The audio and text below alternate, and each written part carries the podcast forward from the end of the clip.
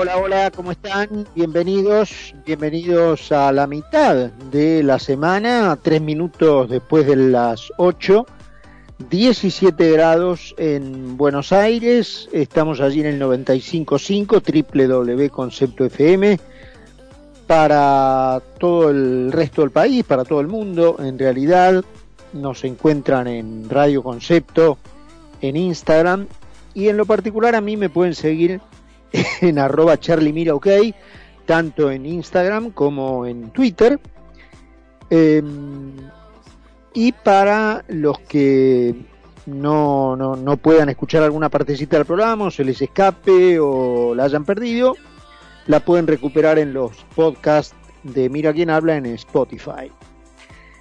Dicho esto, eh, volvemos a caer después de unos días de, no estar juntos a través de la radio, eh, en las mismas cuestiones, ¿no? Eh, llevamos, bueno, en realidad el primer día de efectiva aplicación de las restricciones anunciadas por Fernández el jueves pasado, porque eh, el resto de los días en su mayoría fueron feriados. Recuerden que comenzó esto a las cero hora del sábado, fin de semana, el feriado puente del lunes, luego 25 de mayo. Hoy es el primer día en donde uno puede contrastar la aplicación de aquella medida en la calle. Y está claro que eh, todo lo que han mostrado los portales, los noticieros de televisión, eh, se está lejos de eh, una restricción al estilo de abril del 2020. Y esto tiene una explicación que es eh, la que también pone en blanco sobre negro lo que ha sido la performance de este gobierno en materia de administración de la crisis y de manejo de la pandemia.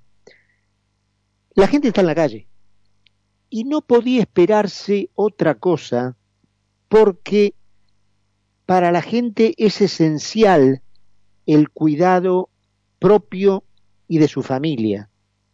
Este principio que casi deriva de la naturaleza humana eh, es tan eh, poco entendido tan altaneramente desdeñado por la soberbia eh, racionalista teñida de intelectualismo hueco de esta manga de, de soberbios que creen saber cómo administrar la vida de la gente mejor que la propia gente, que mm, resulta una obviedad, una perogrullada.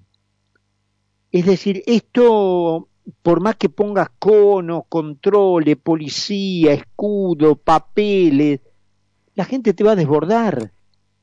Es como cuando vos tenés un desnivel y tenés una pérdida de agua, le podés poner trapo, le podés poner... el agua te va a pasar por encima si tenés un desnivel y tenés una pérdida. O arreglas el desnivel o arreglas la pérdida pero con, trapo, con policía, con cono, no, no, no, lo vas a parar.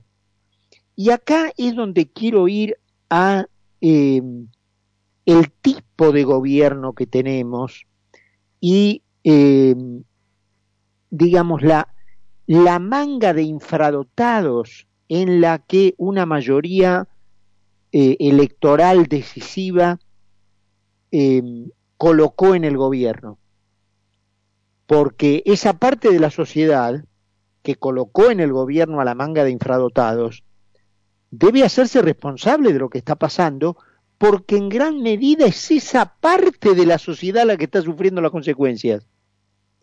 Yo no quisiera llegar al punto de decir te lo tenés merecido, pero casi. Yo sé que es duro lo que estoy diciendo, pero casi hay que decir, te lo tenés merecido, porque vos votaste a esta manga de infradotados, vos votaste a esta manga de delincuentes, Vos votaste a esta manga de burros, vos votaste a esta manga de dinosaurios ideológicos. Entonces son ellos los que vos pusiste ahí, los que ahora te están prácticamente matando de hambre. A cambio de matar de hambre al que vive al lado tuyo. Pero te puedo hacer una pregunta. ¿A vos qué carajo tiene que importarte el de al lado tuyo? A vos te tiene que importar que te están matando de hambre a vos. Entonces, que hayas votado a alguien que mate por igual de hambre a vos y a tu vecino, no te tiene que importar a vos, te tiene que importar que te están matando de hambre a vos. Entonces esa es tu gran hazaña, hermano. Esa es tu gran hazaña. Lo que las redes sociales llaman los genios del voto. Ahí los tenés. Ahí los tenés. Yo sé que esto es antipático, que esto este, eh, puede interpretarse mal, pero también es muy injusto para la parte de la sociedad que vio todo esto, incluso antes del asunto de la pandemia y antes de, la, de que la pandemia fuera historia en el mundo. La gente, este, la otra parte del país, por otras muchas razones, que no tienen que ver con el tema específico de la pandemia, sabía que si esta gente llegaba al gobierno iban a pasar cosas como la que está pasando, con otra, con otra este, dimensión de problemas, con otra eh, característica de problemas y con otra temática, no con la pandemia, pero lo sabía.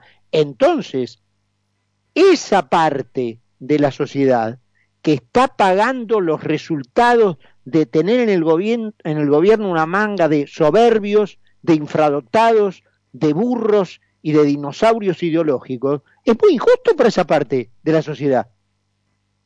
Es muy injusto. Si hay una cuestión de justicia en la mecánica eh, electoral, bueno, se está, se está dando ahora, la estamos viviendo ahora.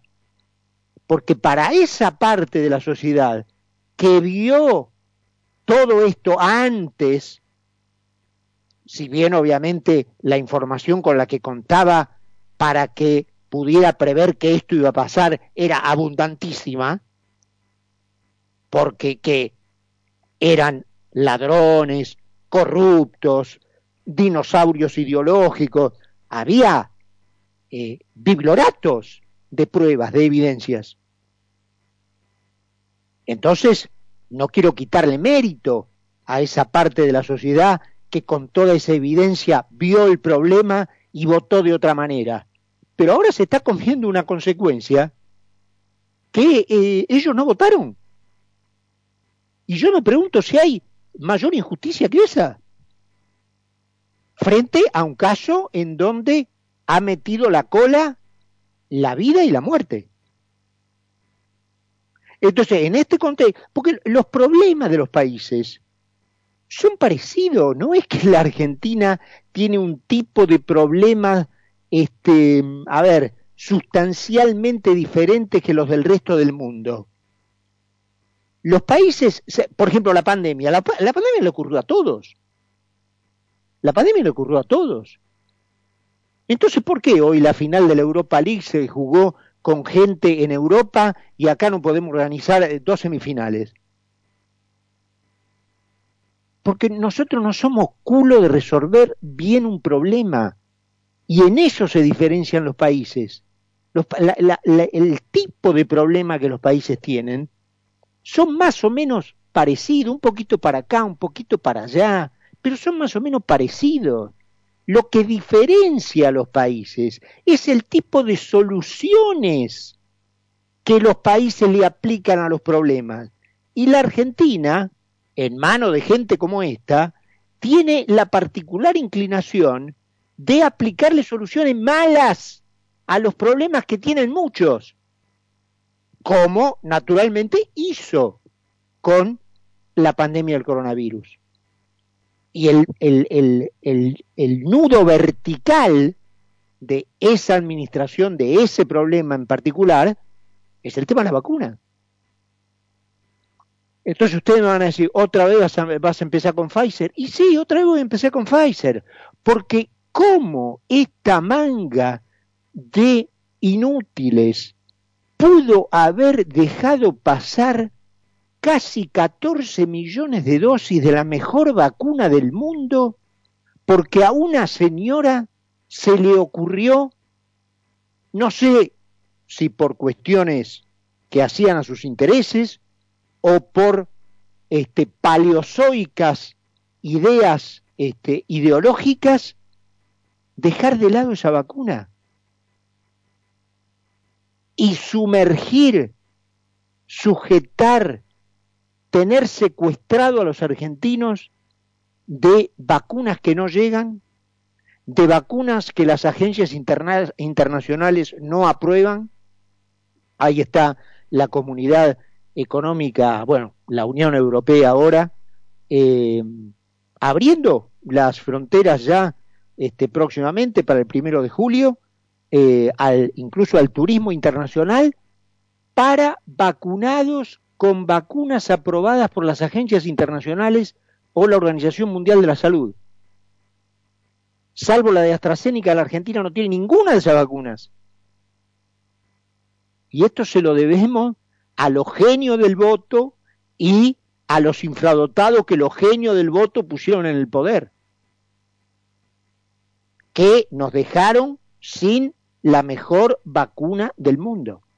Entonces ahora tenemos que, para, para ponerle la frutilla del postre, tenemos un vencimiento de deuda con el Club de París, negociado por el psicópata que tenemos ahora de gobernador de Buenos Aires, Axel Kisilov, que pagó el doble de la deuda que la Argentina tenía en 2001 con el Club de París, pagó el doble porque al otro psicópata de Néstor Kirchner en su momento, cuando la deuda no llegaba a cuatro mil millones de, dólares, se le ocurrió no pagarla, y el chiste terminó en que, en que terminamos pagando el doble de la mano del gran negociador Kisilov, y una de las cuotas vence ahora de 2.400 millones de dólares, y entonces no la queremos pagar, cuando podríamos pagarla, porque señoras como la diputada Vallejo dice primero la salud y la vida y después la deuda.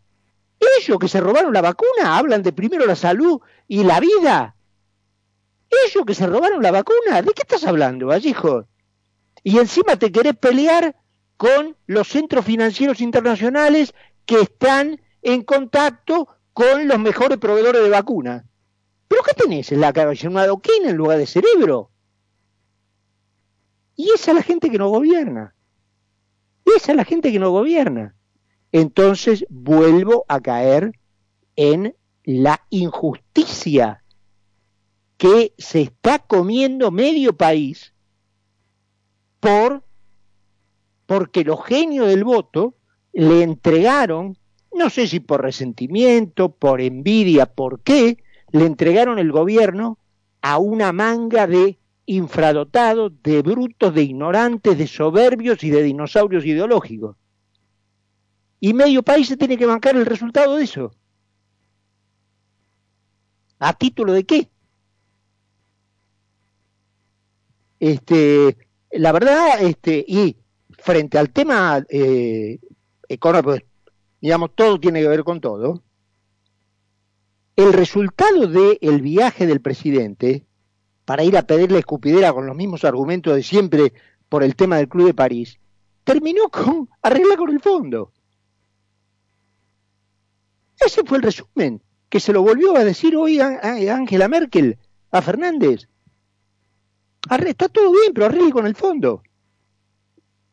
Entonces la Argentina está en las puertas, en el medio de una crisis de el elemento número uno de necesidad del mundo hoy, que son las vacunas, en la puerta de caer en default con los tipos que te pueden proveer la vacuna.